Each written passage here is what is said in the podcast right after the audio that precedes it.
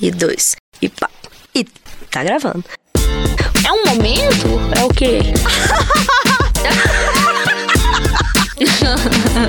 Respira, gente. Bora? Oiê! Seja muito bem-vinda, seja muito bem-vindo ao podcast 3 mais 1. Eu sou a Fernanda Leal. Eu sou Elisa Rocha. Eu sou a Nana Caê. E nós três nos juntamos aqui com o único objetivo: te provocar rumo a uma transformação contínua. Ou seja, se prepara, porque isso aqui é um caminho sem volta. Aqui no podcast da 3 mais 1, nós vamos falar muito de autoconhecimento, alta performance, gestão, produtividade, inovação, equilíbrio, finanças e muito mais. Mas tudo voltado para execução, viu? Sem blá blá blá. A gente tá aqui para te tirar da caixinha, para mostrar soluções, apontar caminhos. Mas na verdade, nós vamos fazer tudo isso juntos, com convidados incríveis que vão participar com a gente aqui a cada episódio. E com cada um desses convidados, nós vamos falar de inteligência financeira, que a Isa domina como ninguém. Inteligência emocional, que a Fernanda é referência. E inteligência de negócio, que é a especialidade da Nana. Consultor, investidor, empresário, fundador da ONG Terra Livre, já foi banqueiro, franqueado, tá escrevendo um livro, é coisa demais. Bernardo, é uma honra para a gente ter você aqui. Muito obrigada por aceitar o nosso convite. E, claro, seja muito bem-vindo ao podcast da 3 mais 1. Obrigado, eu que agradeço. Coisa boa. Acho que não tem como a gente começar de outra forma, a não ser começar falando da sua trajetória, né? É, conta pra gente a, como é que a sua história com os negócios começou. Aliás, você já teve CLT? Tive. É, meu último contra-cheque foi em novembro de 97. Outro dia. Ficou marcado, né? É. Tá no O que quadro. aconteceu? O que aconteceu? Eu, eu, eu já era consultor em paralelo à CLT. Hum, Eu, eu tive a sorte de um.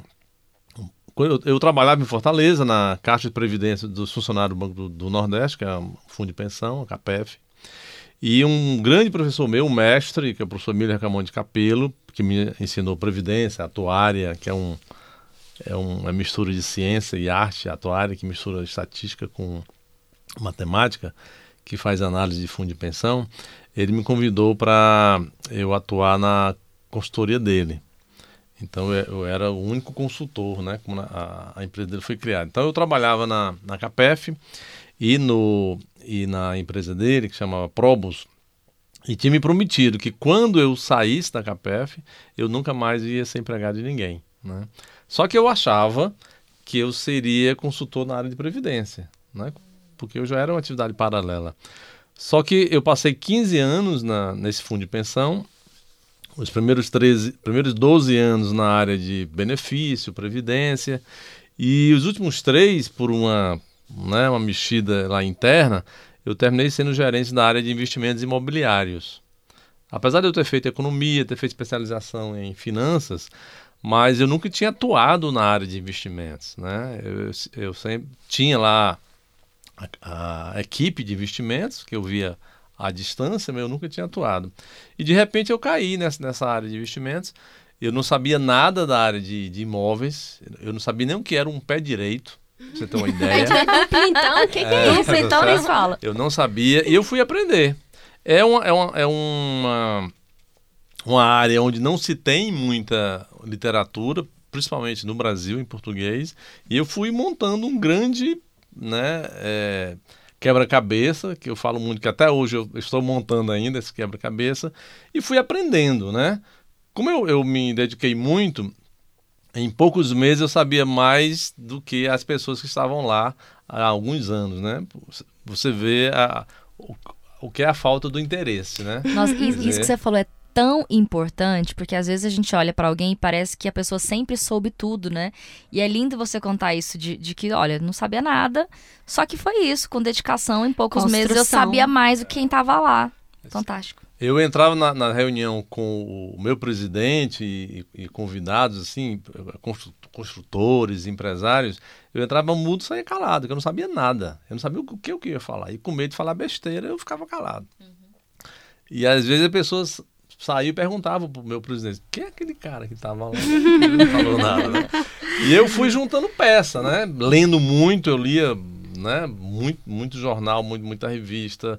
E qualquer informação que tinha, eu procurava é, é, fazer uma conexão com a, com a, minha área. Bom, esses três últimos anos né, que eu passei no fundo, na área imobiliária, mudou minha vida. Definiu, para responder a sua pergunta, definiu a minha atuação é, de consultor na área de investimentos. Posterior, né? né? Posterior. Então, quando eu saí de lá, em 97, foi em novembro de 97, eu já imediatamente abri uma empresa em Fortaleza, para dar consultoria à, à, empresa seria um pouco parecido com o que a, a Fink faz, né?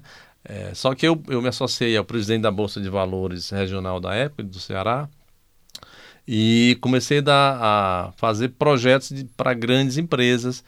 Por exemplo, o Jornal o Povo, que é o maior jornal de, de do Ceará, é, a gente fez um projeto de securitização de, de espaços publicitários.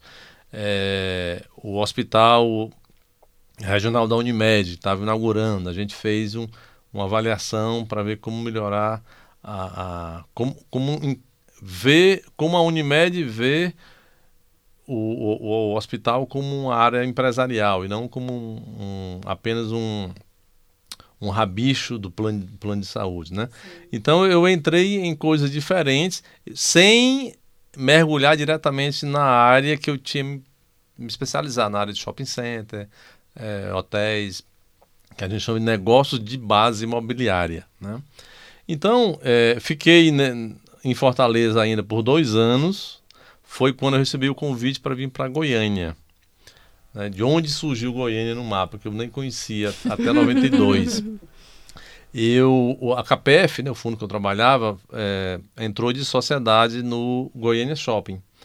É, pouca gente sabe, né, em Goiânia principalmente, que mais da metade, quase 80% do shopping, né, o Goiânia Shopping, era de fundo de pensão do Nordeste. É mesmo? Então a KPF, tá aí, não sabia. A KPF tinha 50%, tinha um fundo de Recife que tinha um pedaço, um fundo de, de João Pessoa tinha outro pedaço, aí tinha um fundo daqui, aí tinha o dono do terreno que fez a permuta e, e tinha a MB Engenharia, né, que teve a ideia de fazer o shopping. Todo mundo achava que era da MB o shopping, mas a MB só tinha um percentual e, e que fez a gestão do shopping. Então eu comecei a vir para Goiânia por conta é, do, do, do, shopping, né?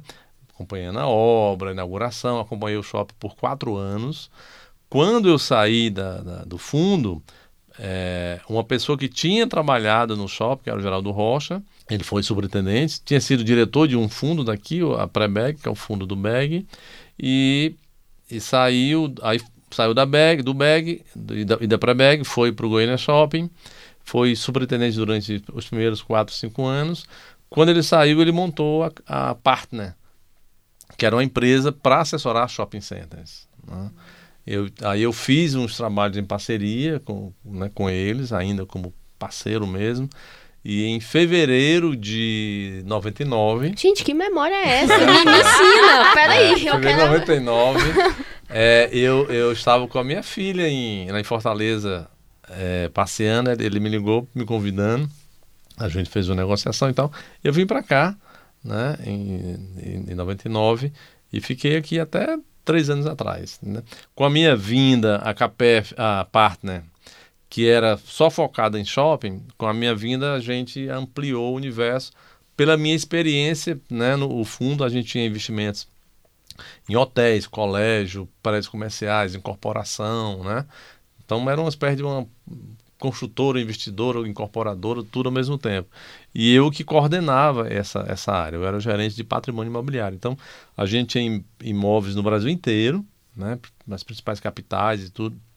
Eu via viajando para as reuniões, discutindo. Tudo que era oferecido entra no processo de aprendizagem tudo que era oferecido de empreendimentos malucos, eu analisava.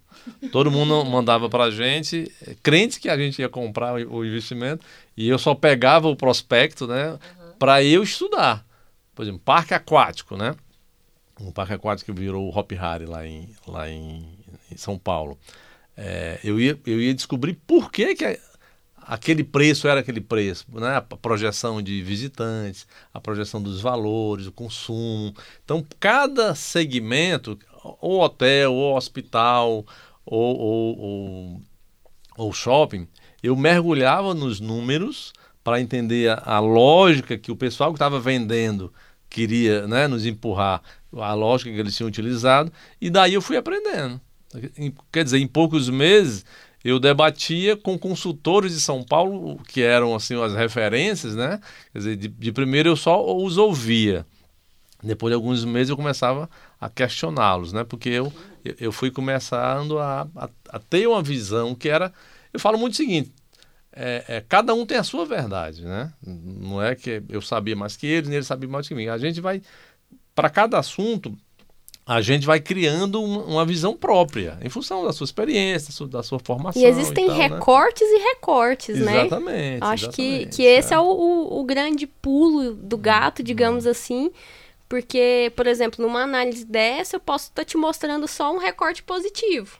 Isso, exatamente. Não tô, é. não tô te mostrando os gargalos, não, não tô te mostrando é. as outras Tudo partes. de fato é aprendizado, né? Agora, falando da Partner Corporate, eu conheço bem. A Partner foi quem me deu meu primeiro emprego há quase 20 anos. Olha essas conexões, Ixi, que coisa linda. Velha! Outro dia. E a Partner, ela, ela é referência até hoje como na, na, implementação de shopping centers, né, de, do, do, mercado de varejo. E alguns dos principais shoppings de Goiânia, inclusive é, modelos de negócio muito inovadores, partiram da Partner é, e passaram pelas suas mãos, né? A gente sabe que, que você não estava sozinho ali, você tinha, já falou do Geraldo Rocha. E tinha Margarete tinha Margarete, nossa, nossa grande sócia. Maravilhosa, é. Margarete sempre foi referência para mim de mulher foda, quero chegar lá, sabe? Daquelas. É, e ela, e ela é, é realmente, viu? Ela é era o trio Parada Dura, eu, Geraldo e a Margarete. e é interessante porque os, os, as expertises se complementavam, né? O Geraldo sempre foi o visionário, o comercial, né? Eu, o, o, o, mais financeiro, vamos dizer assim, que fazia as contas, dos números, né? Dos números, das planilhas. e a Margarete é quem pegava o, o chifre do boi, né? Assim, a Margarete, é, a visão operacional de um shopping, é, até hoje não vi igual.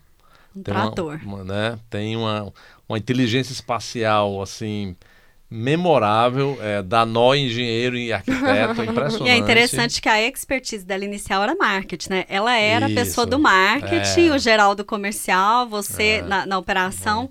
Eu lembro que tinha essa expertise, mas eu, eu como parceira, né? Assistia as expertises se cruzando o tempo todo. E é o que rola muito aqui na 3 mais 1, né? A gente se apresenta com uma expertise definida e quando vê, uma tá dando palpite na, é. na área da outra. É também. porque as experiências de cada um, a gente tem experiências múltiplas, né? Sim. Então a gente termina absorvendo um pouco de, de cada, né? Inclusive um do outro, né? Exatamente. Aqui a gente tá sempre em troca, né? A, a gente costuma brincar que a Elisa é a pessoa do critério, né? que é uma, uma força de caráter que eu basicamente não faço uso. Só que conviver com a Elisa me fez observar que eu consigo usar o critério porque eu lembro dela, né? E é, já me vi em algumas situações da empresa, eu sendo a pessoa na hora de tomar a decisão mais criteriosa e fazendo alusão lá. É. O famoso como diria Elisa. como que a Elisa tomaria essa decisão? Exatamente. Não, mas é, é uma surpresa, né? Quando a gente se pega pensando de outra forma, porque é muito orgânico mesmo. A gente aprende o tempo todo, todo dia. E isso tem a ver com uma coisa que eu, eu, eu penso muito, a questão do interesse pelo autodesenvolvimento. Né? Que é, que é uma coisa que me tira do sério. Eu, eu, eu vi uma pessoa que não se interessa. Dá vontade de dar uns tapas. Dá né? vontade de dar uns tapas, certo? Sacode, meu é, é, eu, eu, eu Acho fui. Que não experimentou o gostinho, será que não? não eu tem trabalho gente com. É mesmo. Ah, não, gente. Eu, tra... eu que trabalho com adolescente, eu acho que não existe gente preguiçosa. Existe alguém que realmente não acredita que é possível, sabe? Porque pensa, se você realmente achar que é possível, que a partir de uma leitura de um livro, ou de uma boa conversa, ou de ouvir um podcast como você faz agora, que a partir dali você vai startar alguma coisa diferente vai ser bom, a gente vai. O ser humano é programado é, para aprender. É, tem uma frase que eu gosto muito, outra frase oh, aí da Dorothy já, Parker. Já vou anotar, já anota. Dorothy Papel Parker, caneta. É, Dorothy Parker é uma humorista. Ela fala assim, o remédio para o tédio é a curiosidade. Não existe remédio para a curiosidade. Então, infelizmente, tem pessoas que não são curiosas. Né? É. Infelizmente. Tem e gente que não é uma, quer saber. É uma habilidade saber, que faz a diferença em todo o resto. É, a, Mas a, é uma habilidade que todos nascemos com ela. Sim. É, falta desenvolver. O que fazemos, o que fazemos é matar. Não, gente, o que a gente faz é o contrário. A escola mata a curiosidade da criança. É verdade. O pai e a mãe mata a curiosidade da criança. Teve um dia que- Criança que- que pergunta o tempo, o tempo inteiro é chata, é inconveniente. Eu acho que é a escola. Um dia o Bernardo falou pra mim, eu falei, menino, você tá tão curioso. Ele falou, Bernardo, mãe, seu filho. é meu filho, é, temos dois Bernardo Bernardos aqui na, na minha Bernardo vida, dois. Bernardos. Três, né? Porque o filho do Bernardo É? é, Bernardo. Chama Bernardo, é. Que isso? Agora eu tô Dominar o confusa. Mas o meu Bernardo, meu filho de seis anos, um dia eu falei, nossa, você tá tão curioso, mas num olhar positivo, né? E ele falou, mamãe, você não pode falar isso, porque ser curioso é ruim. Olha Ah, isso. E aquilo Olha me aí. matou. E provavelmente foi a escola que colocou como, ah, para de ficar perguntando. Deixa O de ser cu- curioso, menino. É um curioso de, de querer ficar sabendo da vida alheia, né? Mas é, coube ali uma explicação de que é tudo de bom questionar e ser curioso. A, a- a curiosidade te leva à evolução, né? Te leva à evolução porque você ser curioso te, te leva à evolução, à aprendizagem, a questionamentos. É, para mim é um mantra. Na, na minha sala tem um quadro, seja curioso. Pois é, Não, pois não é. tem como. Tá na sua bio, É, tá? tá, tá, tá eu, eu mudo minha bio. Obsessivamente curiosa. Obsessivamente curiosa. Então, a, a curiosidade, ela, ela é natural, mas ela tá sendo morta. Infelizmente, a gente tem que instigar as pessoas aí- a exercitarem. É verdade. E aí você vai observar a questão da trajetória. Ah, que- como é que chegou até aqui? É, a, a gente vai deixando, como o João e Maria, vai deixando aí um, As as migalhinhas. migalhas aí, né? Eu lembro, o meu primeiro emprego foi, eu fui gerente de motel, né? Aos, de- aos 18 anos. Aos 18 anos. Aos 18 anos, você vê. a- Que história maravilhosa. Mal podia entrar, né? É, é. E, e, mas o, o segundo emprego fui é, caixa de banco particular. Nossa, mas que, que Né? mudança É. de, de mercado. É. Engraçado, eu, eu, sempre, eu sempre pedia a Deus, né? Como pensava em emprego, eu não quero trabalhar nem com o público e nem com dinheiro alheio, né? Aí foi só. Tudo veio. veio Toma na cara que você não manda em nada aqui. É, exatamente, quem manda aqui sou eu. Mas aí quando, quando eu, eu era caixa de banco, na- nas raras, nos raros momentos de, de que ficava o movimento parado, né? E eu ficava pensando assim, é, assim, não dá certo eu ficar aqui, porque se eu, se eu for um bom caixa, eu vou morrer caixa. Vou continuar, cara. Né? Se eu for um mau caixa, eu perco o emprego. Então, pra onde eu cresço, né? para onde eu cresço, tá certo? E, e- e isso me ensinou muito essa, essa minha dúvida. Eu já tinha o quê? Eu tinha 19 anos. É, Da questão da visão é, é, é, multidisciplinar. Eu sempre me, me interessei por isso. Então, no banco eu circulava muito, querendo saber coisa de cobrança, de, de, de pagamento e, e tudo. Tanto que depois, quando o, o, encerrava o movimento do caixa, eu ia eh, fechar o movimento do banco, né, movimento de, de crédito. Um amigo fechava o débito, eu fe- eu fechava o crédito. E aí eu terminei saindo do banco, foi quando eu fui, fui para a CAPEF. E na CAPEF, né, é esse fundo de pensão, eu também ro- rodava muito. Eu circulava, eu estando na área de previdência, mas eu ia na contabilidade, eu ia na, na área de investimento, eu ia Você na já área queria ser o administrativa. boss do negócio. É, né? Eu ia, na, eu ia na área de informática, tanto que eu fiz uns, eu fui uma das primeiras pessoas a, a, a ser treinada na, na área de microinformática. Tava, ainda era o reinado dos nos mainframes, né? Unis, Boros, aqueles CPDs enormes. E eu fiz um curso de, de, de programação operação de microcomputadores. Então, assim, em algum momento eu era a pessoa que mais sabia de computadores pequenos, né? XP, né? Aqueles pe- os pequenininhos. E, e, e eu peguei isso como também como um aprendizado para eu usar a informática e não como para eu ser um, um profissional da e área. a né? lógica ali é maravilhosa, né? A lógica que você aprende na programação Exatamente. se aplica Não, em e todo e lugar. esse é exatamente o quebra-cabeça que você continua Isso, construindo continua e que a gente nunca para, né? É. Você pensar, quando você estiver com 80 anos, você continua aprendendo, porque você é outra pessoa, seu corpo é outro, o aprendizado é, contínuo. A sociedade é outra, mesmo. né? E aí tudo, tudo é, desse quebra-cabeça fez parte pra, para o hoje, né? Eu fico muito encantada com histórias assim, porque nada é em vão. Nada é, É. para quem quer aprender. Exatamente. Então, os neurocientistas né, falam hoje que o que mata o cérebro é a rotina. Então, dizer, quando o cérebro começa a repetir uma coisa todo dia, ele não é desafiado.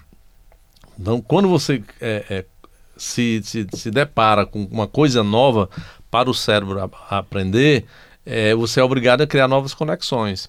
Então, é, por isso que as pessoas, os, os cientistas indicam, ó, leia coisas que você não tem costume de ler. É, né? Quer dizer, visite assuntos que você não, não tem costume de, de, visitar. Quer dizer, se aproxime de coisas que não é o seu dia a dia. e principalmente os, os, mais imprevisíveis, né? Os mais distantes do seu dia a dia é o que vai, é, vai né? provocar mais disso hoje, né, Nana? A gente estava falando disso hoje no carro, é, sobre acompanhar ou não a concorrência e se manter acompanhando o mesmo tipo de assunto. Comenta aí, vai, eu achei genial. É, o, o que que acontece? É, é, aí eu vou puxar dois assuntos, na verdade. Primeiro, o conhecimento em T. O conhecimento em T. É, quando a gente pega. Não, não, vou falar nem só de empreendedores, mas pessoas que estão no mercado de trabalho, sejam donos de negócios, funcionários, é, estagiários, enfim eles às vezes focam muito em evoluir naquele conhecimento ali verticalizado, né? Que é uhum. aprofundar. Então, poxa, eu quero ser um especialista, sei lá, em caneta. Quero saber tudo sobre caneta, vou evoluir pra caramba aqui sobre caneta. Mas às vezes eu não tô percebendo outros mercados, outras áreas né, que, que impactam ali, ou às vezes até não impactam, mas que eu posso tirar alguma estratégia, algum aprendizar, alguma, alguma aprendizagem de algum outro lugar. É, esse é o primeiro ponto.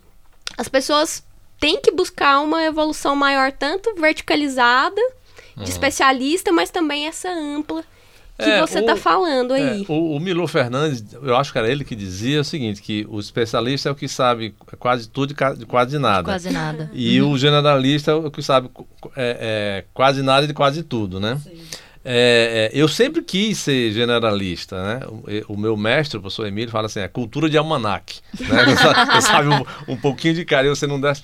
Eu acho que depende muito de onde você está, o contexto que você está passando que em alguns momentos você realmente precisa, o assunto precisa de profundidade. De profundidade tá é, mas os generalistas hoje fazem sucesso por isso, é. porque é, os assuntos não são aprofundados. As pessoas não querem se aprofundar. Não tem tempo. É, não, ela quer saber um pouco de tudo, de quase tudo. nada.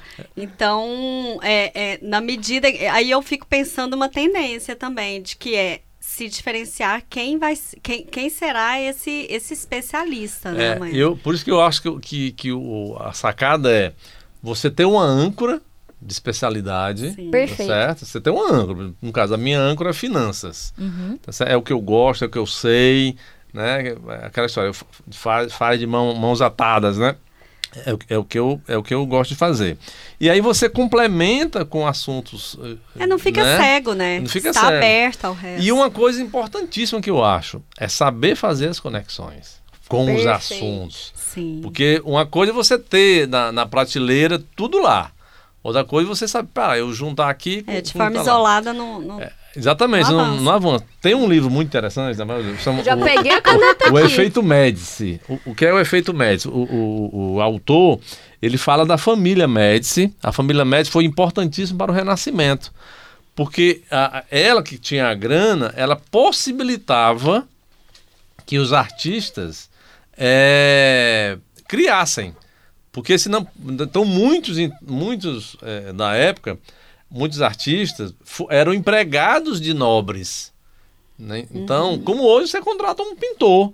Então, o, o, o Leonardo da Vinci, o, o Rafael. O pintor de né? parede, né? equivalente é, ao... Então, e, eles ficavam é, é, também como empregados da, né, da, da, família, ali, família nobre, geralmente para pintar os retratos da família e tal. E alguns nobres davam liberdade para o cara criar mais, tá certo? Então, o autor fala que essa existência do, do efeito Médici, né? Quer dizer, o fato de, de ter essas famílias e a, a, família Médici era a família mais importante, propiciou o nascimento do Renascimento.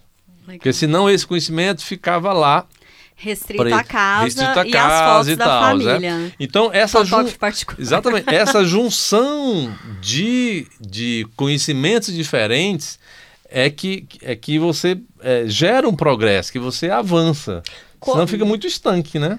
Essa conexão dos contextos, eu acho que é, faz muita diferença. Eu lembro que tem, eu gosto muito de, de, de, todos os empreendimentos que eu participei, eu gosto muito de dois. Acho que são minhas duas criancinhas e, e, e por coincidência os dois são aqui, né? Um é o Mega Moda, que a gente fez há uns oito anos para o Grupo Novo Mundo, e o outro é o, o, o rodoviária, né? A terminal rodoviária, o Shopping Araguaia. Referência até hoje. Que é né? referência dois, até hoje. é É, muito dois são referência. referências. Os dois, é. né? É. Os dois. E, e aí tem. Eu, eu gosto muito de contar essa história do, do Araguaia. Porque a, a MB, que era a minha cliente, que foi, foi a listante, precisava de um projeto diferente para ganhar, porque era, era um- uma concorrência técnica e preço. E aí eu passeando no Goi- Goiânia, Shopping, na antiga livraria Nobel, que ficava lá embaixo, assim que Sim. entra à direita, a livraria pequena, eu encontrei por acaso, por acaso, mas não é por acaso, aí tem a serendipidade, né, Aham. a- atuando. Sincronicidade. E é, né? E, e- e um livro chamado Avaliação Pós-Ocupação, da, de uma professora chamada Sheila Ornstein. Gente, ele lembra Na- tudo. da editora- é- é nome. editora- A editora. A editora, a Eu vou editora te da USP. Da editora, A a editora- editora que página que foi? USP, Que página Mas que foi, foi o livro, foi o livro inteiro. É, claro. Essa técnica é uma técnica francesa, né, que poucos engenheiros e poucos arquitetos conhecem, que é uma avaliação do prédio depois dele construído pela ótica dos usuários. Chama avaliação pós-ocupação, APO. Faz todo sentido, inclusive. Ah. Tá certo? E aí, é, é, ele- esse livro quase caiu na minha cabeça, que ele, ele tava assim, na, na prateleira acima, parece que era direcionado para mim. E eu devorei esse livro, eu tenho ele até hoje, um capa verde, assim, pequenininho. E, e, e- e eu usei isso na construção do projeto do Araguaia. E a gente usou, que só nós usamos, é a APO, que é a avaliação pós-ocupação, é, é essa, essa técnica da década de 40, mais ou menos, tá certo? E até hoje quase ninguém conhece. Deixa eu te perguntar, já que a gente está falando de, de projetos, shopping, é, como que funciona hoje a sua consultoria, mais especificamente para shoppings? Bom, é, a minha empresa ela tem é, três pontinhos assim, que é consultoria, é, participações e investimentos. Eu estou num caminho de matar a consultoria, né? Não quero ser mais consultor nos próximos anos. Por mas- quei? Aquela, não sei se eu podia perguntar, Pode, mas eu pode, curiosa pode aqui, eu, tudo. eu quero saber Não, A é- quê. gente que é consultora quer saber. É, Obrigada. Bem, a pessoa virou investidora. É, Olha, é. o nível é outro. É, é o seguinte, a questão a idade vai chegando, você, é, a consultoria fala, consultor e motorista de Uber é a mesma coisa, né? Eu falo muito, porque Perfeito. hoje tem, amanhã não tem, você tem Opa.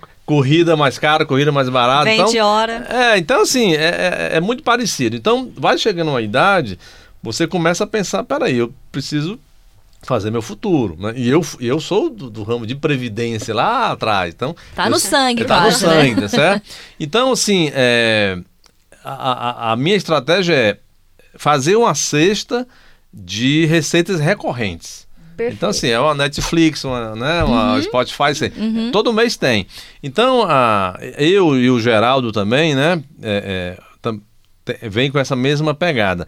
A gente entrar em negócios, mesmo que seja pela porta da consultoria, mas que a, a remuneração seja uma participação, e a gente passe a ser sócio daquele, daquele negócio, tá certo? E passa a ter né, um pouquinho daqui, um pouquinho daquilo Então, a, a, a minha ideia, assim, eu tão é, é, eu tenho tanto livro para ler ainda que eu sonho em ter- ter tempo para isso. Então, para isso, eu tenho que parar de trabalhar, né? E, e, e tenho que fazer as coisas que de e, fato e eu quando amo. que, que teve essa virada de chave? Pra Bom. você eu falo de, de, poxa, não é só consultoria que eu Hum. tenho que correr atrás, chegou o momento de... Que a remuneração pode ser feita de outra forma, né? Isso. Assim, e é uma tendência, você acha que é uma tendência do consultor partir para outro tipo de remuneração? Eu acho que é, eu acho que, assim, depende muito. Você tem consultores que até hoje são grandes consultores. Você tem, por exemplo, o Rancharan, né, que é o papa no mundo, né, de, de liderança e tudo, né. É, tem até um folclore sobre ele, diz que ele não, não tem casa, né? Ele, ele, ele fica de hotel para hotel. E a secretária dele nos Estados Unidos manda, ele manda as roupas sujas para os Estados Unidos e ela manda de volta lavadas, né? Ele não tem casa. Você tem o Gazeale aqui, o, Gazeale Mão de Tesoura, né? Que assessorou o Pão de Açúcar e tudo, que é um consultor, assim, primeira linha. Então, é, é, dá para ser um consultor hiper bem remunerado. Só que é o funil de, né? É, é, é o funil que realmente seleciona pouquíssimos. Para a grande maioria, para a grande maioria, eu acho que em algum momento é, cai, chega essa dúvida, né? Ou, ou chega esse, esse chamado, né? Eu preciso ter coisas.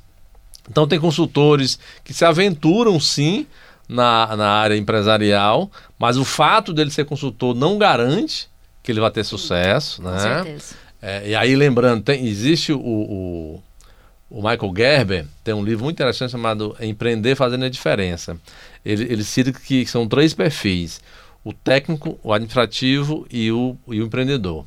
O empreendedor vê o futuro, o, o, técnico vê o presente, é como as coisas devem ser feitas. Executar. É, executar. E o, o administrador vê o passado, né? vê os lucros, o resultado e tal. Então, ele, ele fala que muitas vezes o, o técnico, por exemplo, um bom chefe, se, a, né, se aventura como empreendedor e aí ele quebra a cara. Né? Sim. Ele ignora o restante. Ele não tem a visão do futuro e nem tem a visão do passado do administrador. Então ele compra mal, vende errado e tal. Então, é, eu acho que todo mundo, em algum momento, se, se ele não tiver uma sequência de bons resultados na consultoria, e a consultoria é muito realmente variável, né? A não ser que, às vezes, se a pessoa entra numa grande estrutura, no, como numa Price, né? uma Ness Young, há uma grande estrutura, uma Mackenzie, que aí ele faz uma carreira de consultor, né?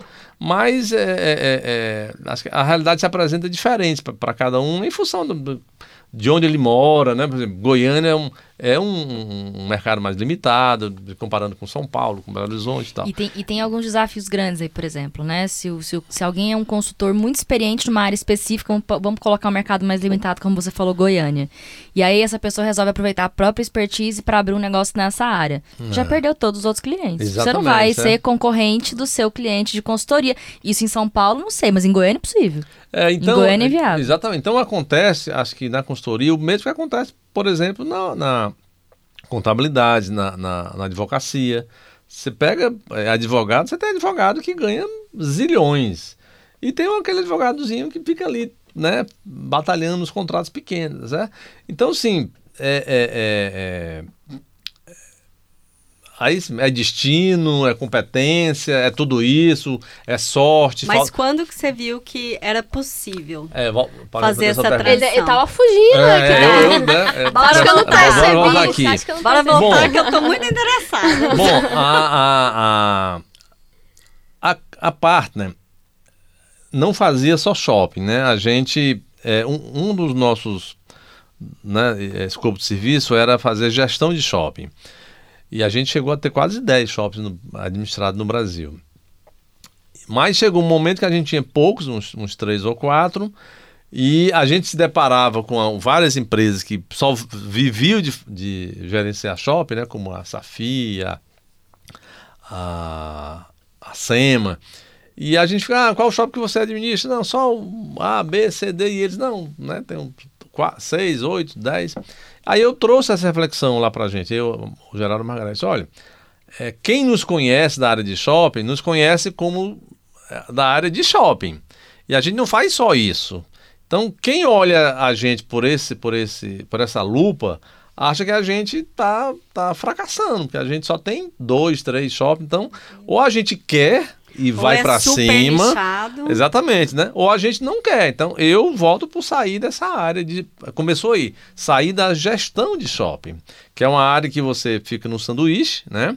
O, o, o empreendedor, né, que é o dono do shopping, sempre querendo mais, né? E o lojista sempre querendo pagar menos, né? Uhum. Você fica ali Essa apanhando, é equação, né? você fica apanhando no meio ali, no sanduíche. Então nós começamos saindo, saindo de, de, de gestão de shopping. Aí a gente estava muito bem como consultoria e surgiu meio que por acaso, as coisas às vezes acontecem por acaso. A gente comprou uma participação de uma empresa de, de limpeza e terceirização de mão de obra, que é a Método. Chegamos a ter 300 funcionários. Assim, terrível, né? Uma, uma experiência terrível. Nada como aprender o que não fazer. É, exatamente, né? É a famosa curva de experiência, né? É, essa empresa nós compramos para sermos apenas investidores a, bomba, a, a, a, a bomba estourou literalmente na nossa mão, porque os sócios foram saindo, foi ficando na, na, terminou ficando eu e o Geraldo, né? A Margarete já, já, já tinha saído também. É, e aí eu tive que assumir a empresa em um certo momento, porque um, um, sócio que era da área nos deixou na mão. E em um final de semana eu tive que remontar a empresa, contratar funcionário, né? né é, é, é. Então, eu passo, aí eu fui aprender do zero que bicho era aquele. Esse bicho de terceirização de mão de obra, limpeza, relacionamento com, com, com clientes e tal. A gente, a gente limpava aqui todas as lojas do Bretas, alguns shoppings, como o Buena Vista. Ah, vocês tiveram né? relacionamento com Bretas Bre é, Bre muito longo, muito né? longo 15 E anos. a intenção quando vocês Tá fizeram certo? esse investimento era ser investidor. Ser Assim, investidor. Não era para entrar para dentro Não da era para ser é, operador. Opera- Mas de Operacional repente, ali. quando Aí- vocês caem pra dentro do barco, todo mundo caiu pra É, fora. estourou na nossa mão uma, uma esteira- uma empresa não rentável, né? É, contratos ruins. E aí eu trabalhei para salvar, salvar os contratos e vender. Nós, nós vendemos para Brilho na época ah, os, os contratos, né? Não, não deu para vender o CNPJ. Então, mas aí a gente começou, é, é, de novo eu, né? é, pensando, cham- chamando para a gente pensar lá. Olha, a gente tem que ter mais coragem. Vamos, é, a gente faz os outros ganharem dinheiro e a gente não ganha. Isso, isso é Tá um drama certo? do É um consultor, né? Que é aquela coisa, não, já que você sabe fazer, por que você não faz? É, né? Já que você sabe fazer, por que, você ensina o outro a fazer, né? Mas, mas tem, tem uma série de, de, de, de, de Pode ser só uma, aí, né? uma, uma, uma consciência também do próprio core business, né? Que é Exatamente, é. Não é isso que eu, que eu faço. O que eu faço é, né? ensinar e tá ok. Você falou de, de uma empresa de limpeza e hoje, e desde esse início, hoje, vocês têm um cuidado de só entrar para investir numa área que vocês dominam ou não? Não, vocês é. investem em áreas diversas, o que é interessante? Como é que é essa conta? Como é que decide? Vai, vou botar meu dinheiro aqui ou não vou? Irresponsavelmente, em, em alguns, alguns casos. Tentativa e erro. É, o, aí até E eu com- querendo uma fórmula mágica, achei que ia rolar. É, eu, eu lembro que muito, às vezes um- uma pessoa chegava lá na parte perguntando: Ó, eu queria que você arranjasse para mim um negócio que trabalhasse pouco, desse dinheiro, não tivesse Ah, risco. Eu disse, "Ó, se eu me soubesse, eu, conta. eu, eu É. montava pra gente. Pra, pra, Mas pra nada mim. é por acaso. Com, com a sua experiência, até o intuitivo é mais assertivo. Claro. né? É, imagina. porque a- a- às vezes o- o- os erros que nós cometemos são erros que nós não tínhamos aí nos, nos deparado né, é, é, com aquele assunto. Né? Por exemplo, a questão societária.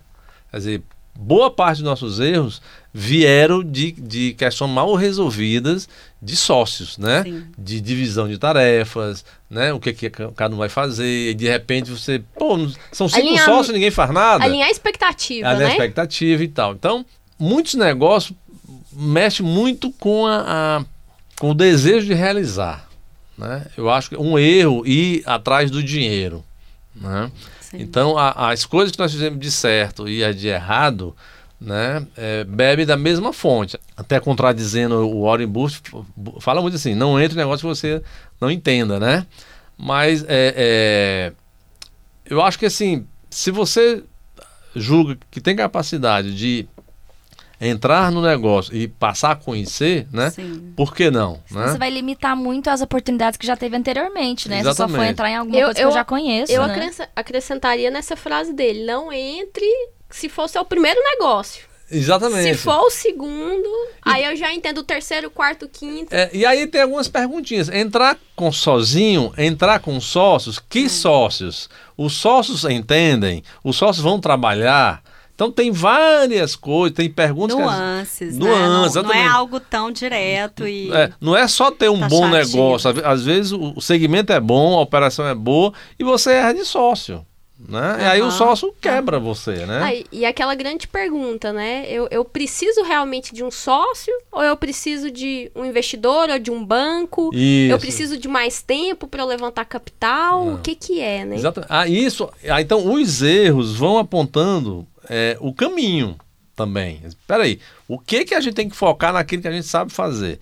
Então, o que é que a gente sabe fazer? A gente sabe originar engenharia de negócio.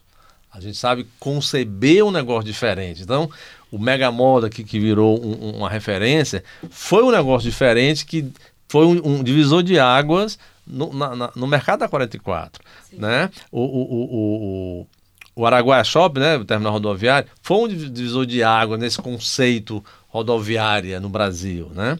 Então, é, isso a gente é bom.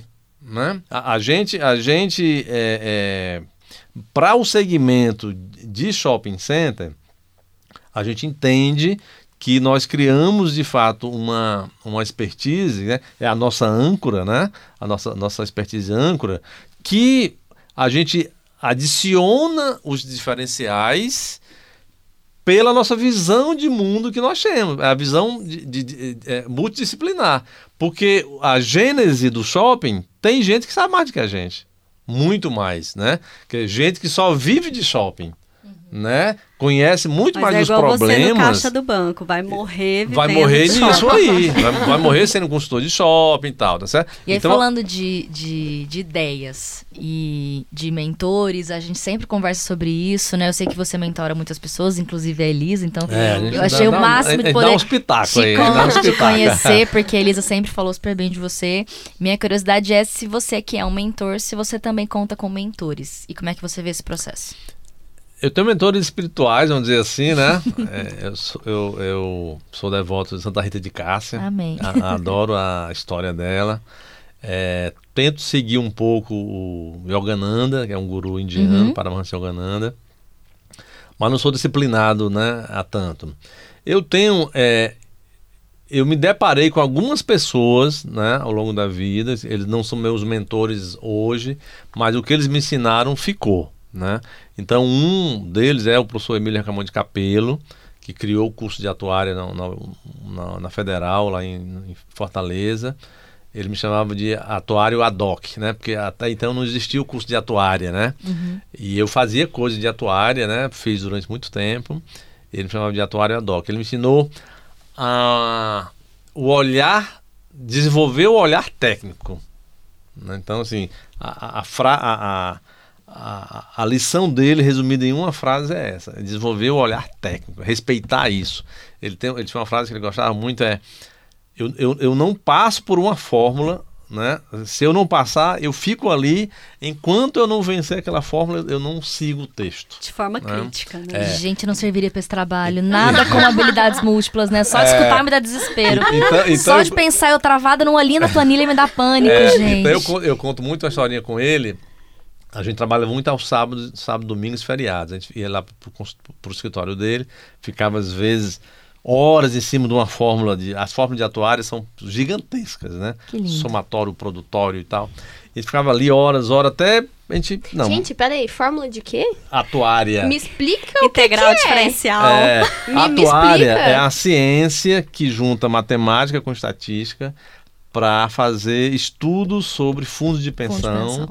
E, e planos de, de previdência, plano de saúde. Então, acompanha mortalidade, probabilidade de, de viver, de morrer e tal. E vale, num e tal. trem que tem Agora- variável. agora- Aí você multiplica. O É, algoritmo certo. de hoje. Agora eu entendi um algoritmo. É bem simplesinho, bem simplesinho. As, as fórmulas são gigantescas. E aí a gente ficava horas em cima de uma fórmula, até que não. Matamos, é isso. Eu ia para casa super satisfeito, ia assoviando e tal. No outro dia, eles, a gente chegava, ele, Bernardo, eu, eu tava tomando banho, eu tem um erro naquela fórmula. Aí, Vamos não, de novo. Professor, não Você acredita, tá proibido né? de tomar Mas- banho e fazer caminhadas, então- porque aí então- você vai perceber. então, ele me ensinou então essa preocupação com a técnica. Né? Você tem que ter, ter é, é, isso em mente sem falar nada. Né? É, é- é- é o, E a É ciência exata, ela não é 80%, né? ela é Isso. 100%. Exatamente. Ela tem que ser Ela- ela é ou 100%. não é, então né? você erra ou não erra. É. Então, então, Certo. essa, então, é um mentor que eu carrego comigo. Claro, que claro. Tem, sei lá, um- oito anos que eu não converso com ele. Mas é o meu mentor é, é vida, permanente né? pro resto da vida, vida. é. Tem um, um meu primeiro diretor, quando eu en- eu entrei na, na CAPEF, o Armando Caminha Lima Filho, ele, ele é uma pessoa muito crítica, até hoje é uma das pessoas mais perspicazes que eu conheci na vida, né? Ele, a gente mandava um, um, fazia uma carta, né? A gente como gerente e tal, e lá para ele assinar, ele descobriu um erro. Ele diz, ó, eu não sei qual é a regra, mas tá errado. Qual é a regra de português que você infringiu aqui? Mas, Mas tem um erro olhar. aqui. E, e- e um, um- um raciocínio rápido que eu nunca consegui ter, né? Não tenho um raciocínio rápido, eu sou do analítico. E mas ele me ensinou a preocupação pelas entrelinhas, né? Pela perspicácia e tal. Então, são pessoas que, eu- que eu carrego assim na, na- na minha eh, memória, que eu, eu, eu devo uma obediência intelectual, vamos dizer assim, tá certo?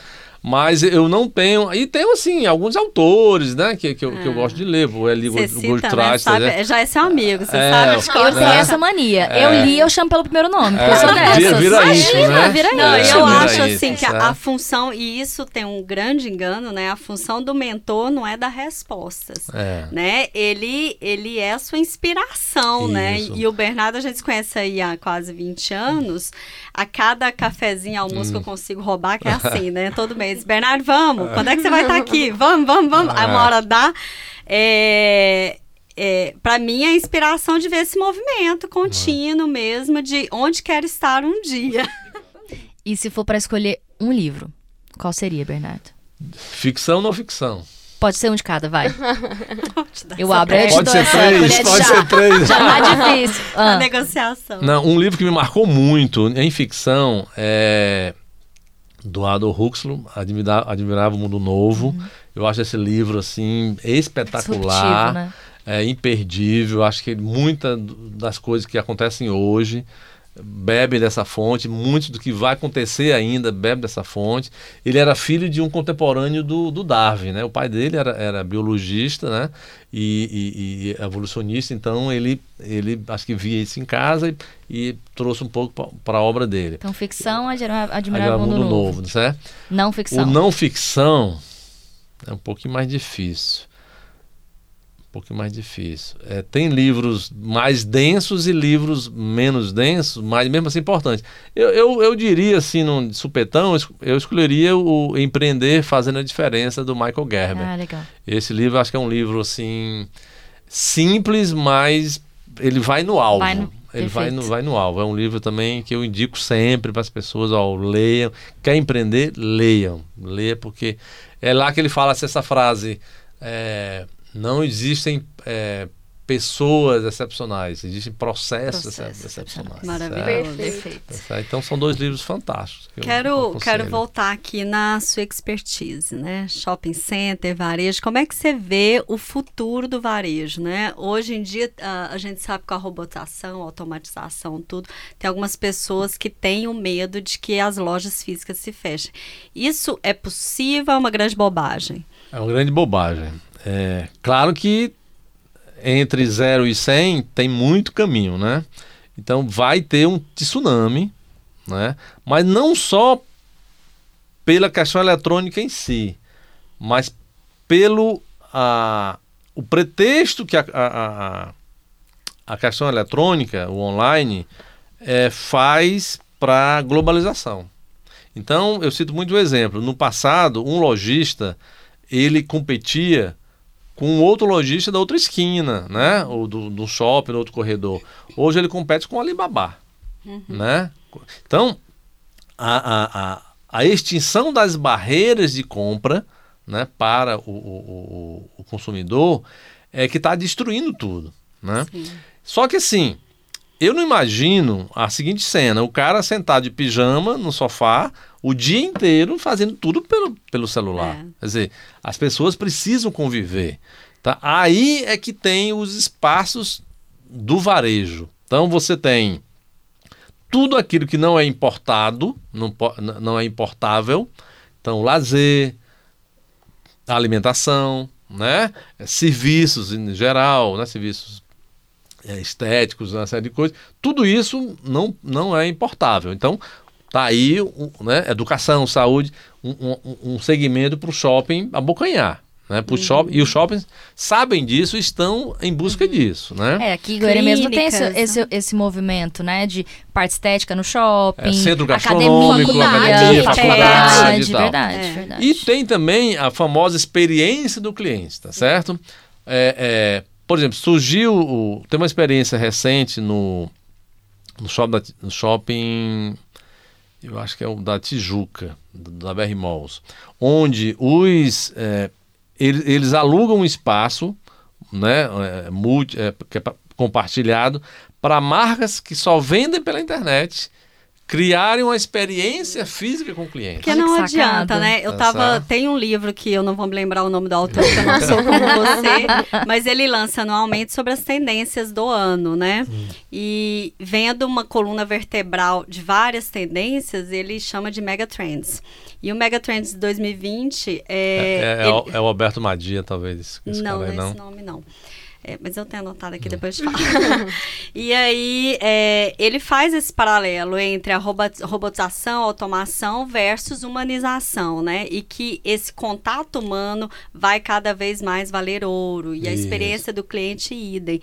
Então, ele cita um case interessante até que acho que no Reino Unido, as lojas estão começando a cobrar uma taxa por aquele cliente que eu trabalhei em shopping, é o famoso nó cego. Ele vai lá, olha tal e não leva. Por quê? Hoje o cliente ainda quer a experiência de tocar o produto, de testar o celular, mas chega em casa e compra no online. É. Então que ele pague uma taxa por isso, né? É, e, e aí, aí tem algum desafio. Primeiro, claro que muitos mortos né, é- é- é, ficarão aí no meio do caminho. Né? Muitos shoppings vão ter problema. Nos Mu- Estados Unidos, Muito- né? Tem os, tá os dead mall, tem caramba. dezenas de milhares de shoppings. Lá deve, hoje deve ter uns 12 mil shoppings fechados, né?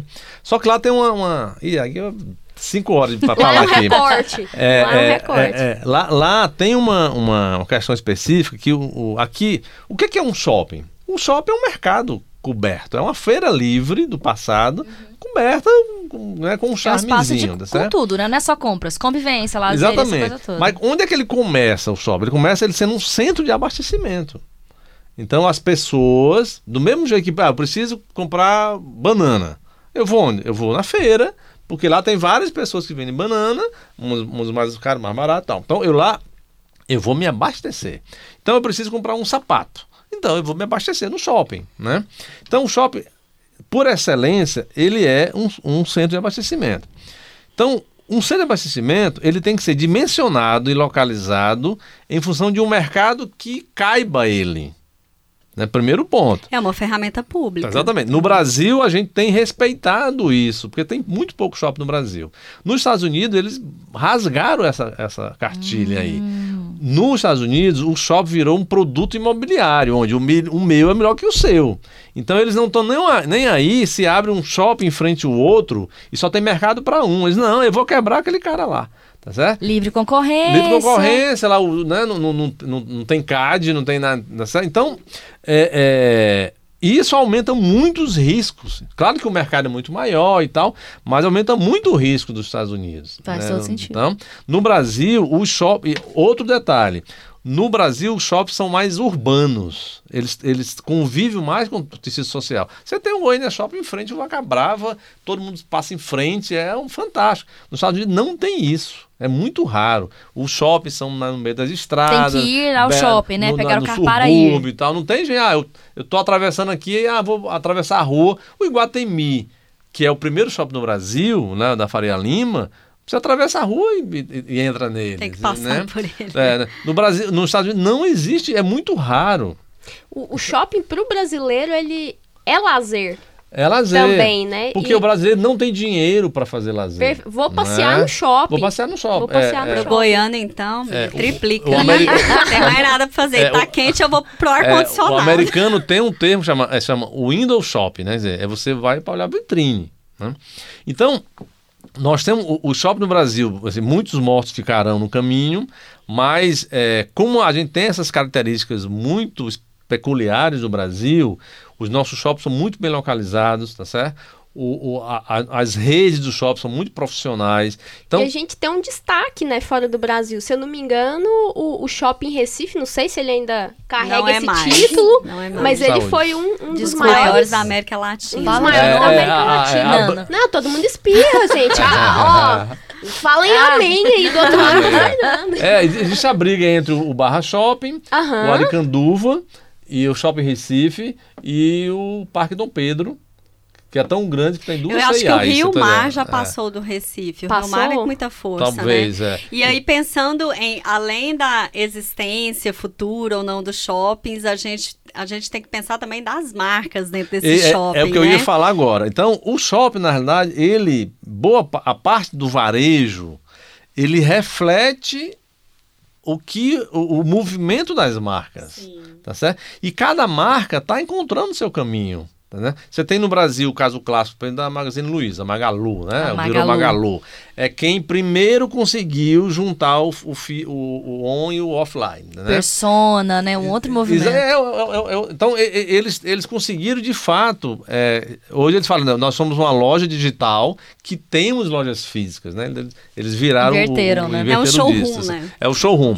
Então, as, aí você. Só que você pega uma loja como a Magali, não tem que falar muito a experiência do cliente em termos de é, coisas sensoriais, né? Você pega, por exemplo, uma, uma, loja de roupa feminina, você tem um cheiro, você, uma Farm tem da vida, uma farm, uma- tem o cheiro, da- o cheiro da loja, o tecido, então- Até o cafezinho, o cafezinho, que te oferecem. É, eu a acho que arquitetura interna da loja, eu acho que pensando em contato humano, que é o que vai valer ouro, é, a experiência tem que ser física mesmo, Exatamente. né? Não é só sensorial em termos de... Não, não é só psicológica, assim, de, Exatamente. de sair bem atendido, é Isso. física. No caso de loja como a Magazine Luiza, eles vendem commodity. Né? Que é Sim, é o o celular, preço mais baixo, é, o- é o preço né? mais baixo. é o- é o- é o- é a TV e tal. Então, como você melhorar a experiência do cliente, tá certo? Para isso. Então, você a facilidade de compra é um caminho que é o que eles estão oferecendo, tá certo? E aí concorda que essa humanização inclui ser autêntico e imperfeito.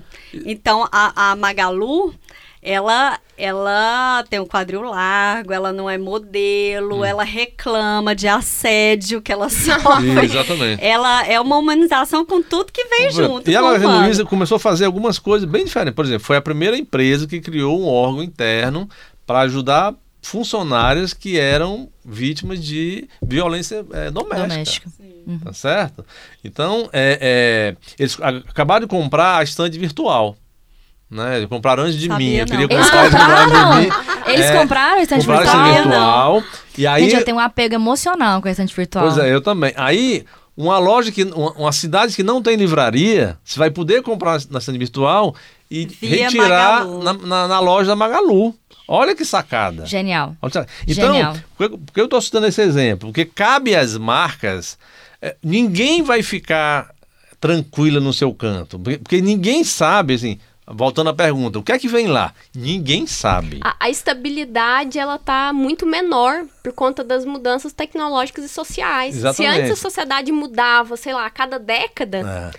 agora ela muda em um dia. É. Tanto Um é que dia. esse Mega Trends, ele é anual. Muda Exatamente. muito. Eu- Claro que algumas se reafirmam, né? É, Algumas aí tendências eu, se eu, eu vou reafirmam. já falar so- sobre isso aí, mas vou, eu queria citar antes o Lenine, que ele fala, tem a música, ninguém sabe quem vem lá, né? Então, mudar um pouco, vai. ninguém Tem sabe um- o que que vem lá. Tem um forró Certo. pernambucano que fala amanhã pode acontecer tudo, inclusive nada. Inclusive nada, sabe? Então é o seguinte, também. sobre a questão das tendências, eu queria trazer, né, a, a- aqui à tona a, a Fed Popcorn. A Fed Popcorn, ela, ela criou uma empresa chamada Brain, é, Brain Reserve, acho que é Brain Reserve, se não falha a memória. Na década de 70, ela criou o conceito das mega tendências. O que, é que são as mega tendências? Que elas atravessam décadas. Então, muita coisa do que a gente vê hoje, ela previu na década de 70. Por exemplo, ela, no- no- na época foram 10. Ela criou um. Ela, o que é que ela fazia? Ela, ela consultava, ela fazia uma pesquisa para vários especialistas de cada área cientista, químico, engenheiro, aí dona de casa, não sei o quê, e a turma delas depois pegava tudo aquilo, bem, o que é que isso está nos mostrando? Aí ela concebeu o seguinte, é, o encasulamento, né, a síndrome, síndrome do encasulamento, a tendência de cada um, todos quererem ficar em casa, tá certo? Pô, se a pessoa for ficar em casa, o que é que isso nasce? Delivery, foi ela que previu, delivery, tá certo? É, é, se você, Po- Posso ir para a área da, da engenharia, da arquitetura? A, as sacadas. A com saca- sacada gourmets, gourmet. Sacadas gourmet. Então, isso é, isso é, é um, um casulamento. É, Bernardo, fala pra gente, pode mais ou pode menos? É, você já trocou nesse assunto, mas eu vou retomar, porque acho que é, que é o mais que a gente quer saber. Pode mais ou pode menos investir numa área em que você não domina? Pode menos. Porque o, o pode mais depende muito da confiança no seu taco. Perfeito. Né? Na dúvida, não. É, na dúvida, na dúvida, Na não dúvida ultrapassa. pode menos. na dúvida não ultrapassa, mas pode menos. né? Eu vou, menos. mas não façam o que eu É, não faço. faço o que eu digo, mas faço o que eu faço, viu? Adorei. Né? Você acredita que o maior, maior volume assim de aprendizado, de conhecimento, a gente adquire no perrengue do dia a dia ou no livro, vai? Nos livros. Ah, os dois. Um exclui o outro. São complementares? Eu acho que não são Um não mutuamente exclui o exclusivos, outro, não. é. né? Eu acho que a leitura, a leitura, é... e aí vou citar aqui um amigo meu, um grande amigo, Arnaldo, consultor também, um cabeção lá do Ceará. Cabeção no bom sentido, não, não daquele que o Bolsonaro falou do cearense, tá certo? É... Às vezes ele vê assim, o cara, o cara, o consultor do o Philip Kotler vem e é 10 mil reais para você assistir. Ele, ele olha, com 300 reais você compra todos os livros dele e tem acesso a toda a teoria dele, entendeu?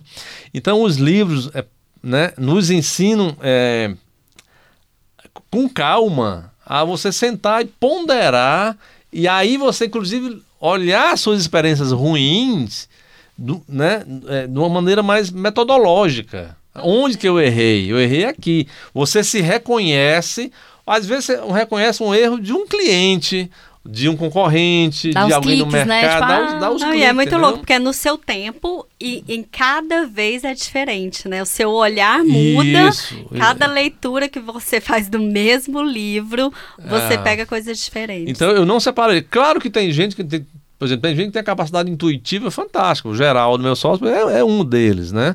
O Geraldo tem uma capacidade intuitiva, assim, fenomenal. De pa- parece que Pega no ar. pega no ar. Sabe aquelas telas que recolhem umidade lá no Peru e aí faz água, né? Pega no ar, né? É, é, o Geraldo é uma da- da- da- dessas pessoas. E os- tem grandes empreendedores aí que, que tem essa, essa, essa característica. Eu não sou assim. Eu- tenho que, eu tenho que sentar, ler, fazer conta, ver a planilha. Ele tem uma brincadeira que o Geraldo fala muito. É, é, eu, eu faço um estudo de, de um shopping, leva, um- é, leva uma semana, né? Tem lá um 30, 40 páginas. Eles que faz num, em 15 minutos num papel No de guardanapo. guardanapo, E tá dá o mesmo dá o mesmo resultado. né? Aí, Zé, só que tem clientes que não vão aceitar o seu guardanapo, Guardanapo. Que é um negócio, né? Então, é, é, então, como tem pessoas de- com características diferentes, né? Acho que cada um aprende no, no seu ritmo, né?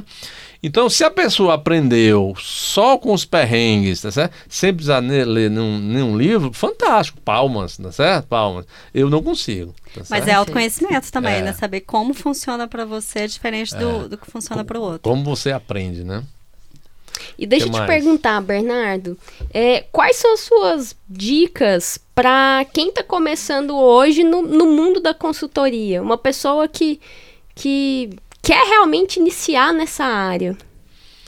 Eu vou usar, eu vou usar uma frase que está sendo muito usada hoje nas startups e tudo mais, é, é conhecer a dor do cliente, né?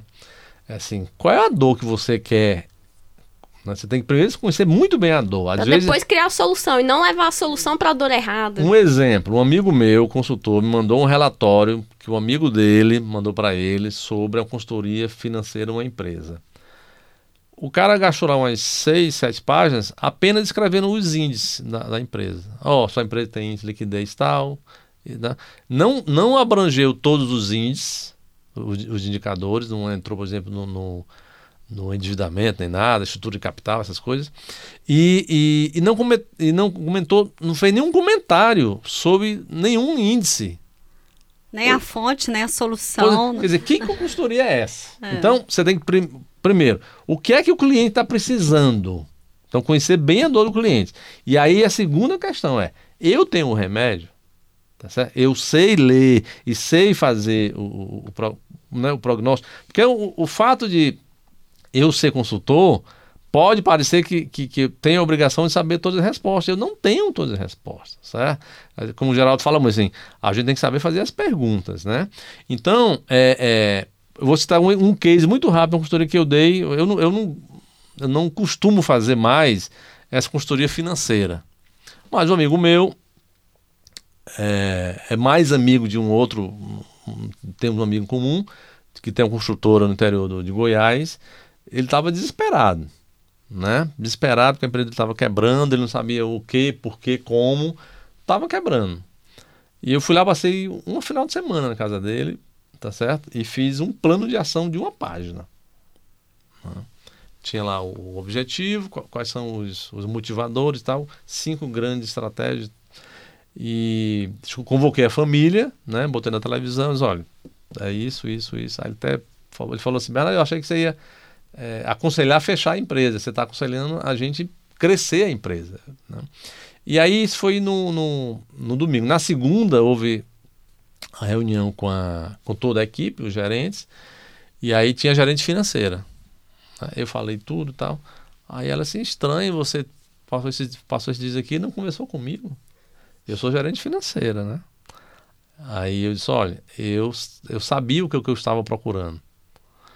E se você deixou o seu patrão chegar na situação, você não merece a gerente financeira. Né?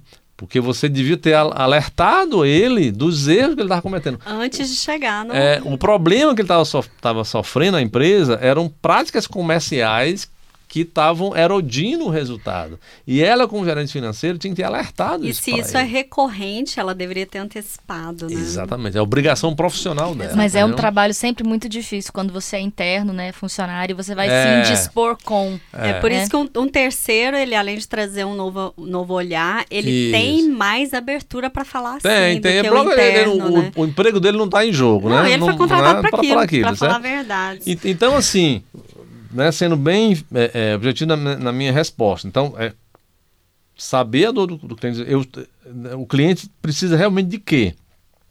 E se aquele remedinho que você tem, a caixinha, de fato atenua, às vezes não resolve, mas atenua, dá uma explicação para o cliente, mesmo que não tenha solução, mas que, né, que você consiga explicar, ó, cara, você vai né? morrer, cara, não sei o que, né? Então, é, é, é, então ser consultor não é fácil. Não é fácil. Porque tá tudo mudando, tá tudo mudando. Verdades né, do passado não são verdades hoje. É, soluções que, que você deu para clientes antigos às vezes não servem para clientes novos. Tem questões familiares envolvidas, às vezes. Ou às vezes sempre. Na maioria é, das vezes. Aqui em Goiânia, é, é sempre. É, eu estou dando agora consultoria um, foi no valuation de um hospital no, numa cidade do Nordeste, numa capital do Nordeste. E, e aí eu conversando com, com o executivo, né, sabendo os, né, os meandros né, do, do, do, do, hospital, então aí vem coisa à tona, assim, como a, a filha de um dos sócios reservou um, um, um, espaço no hospital que ela desenvolve uma atividade profissional dela lá, não paga nada ao hospital, usa os funcionários do hospital. Patrocinador. Entendeu? Então, assim, é, é, Não é fácil, né? Não é fácil. Bernardo, sempre que a gente está assim no finzinho do podcast, a gente gosta de pedir para o convidado uma dica que a gente chama aqui de alta performance, né? Alguma coisa que você faça na sua rotina, é, não precisa ser cientificamente comprovada, não. A gente quer mesmo saber, como desarnando um pulo do gato, uma coisa que você faz na sua rotina, que você já testou e validou e que funciona para você. Conta pra gente algo que você faz, algum hábito que você adotou na sua vida e que fez diferença e que de alguma maneira, se, se quem está nos ouvindo fizer sentido para ele, essa pessoa pode amanhã mesmo começar a praticar. Seja curioso, tá certo? É, esse, é, para mim, é lema de vida tem que ser curioso, assim, curioso no bom sentido, né? Saber da vida alheia, não é assistir BBB, é, é, ser curioso, né? por que que tem isso, né? Onde que eu posso usar isso na, na, na minha vida, no meu trabalho? O que que esse assunto tem a ver com esse assunto aqui, né? Então, e para isso é ler muito e tentar fazer conexões, tá certo? Então, é ser curioso, para mim, acho que é um, é um lema, principalmente quem trabalha com informações. Né? Que, que trabalha com soluções, com, com, que passa a ser referência para outras pessoas, né? É, que às vezes o cliente põe a, a vida dele na sua mão, né? Então é, é, tem tanta ninguém vai saber de tudo, né? Mas a, a gente tem que é, aprender a, a, a escolher né, desse mundo de informações que tem pairando sobre nossas cabeças, né? É, o, o, aquilo que é fundamental para você desenvolver o, a, a sua vida profissional. Então, ser curioso para mim é assim é, é, a dica de ouro. Perfeito. É a dica de perfeito. Ouro. Bernardo, muito obrigada pela sua participação no podcast.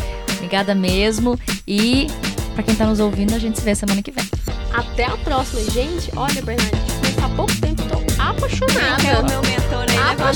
Que é que meu, é meu. Pode levantar duas mãos.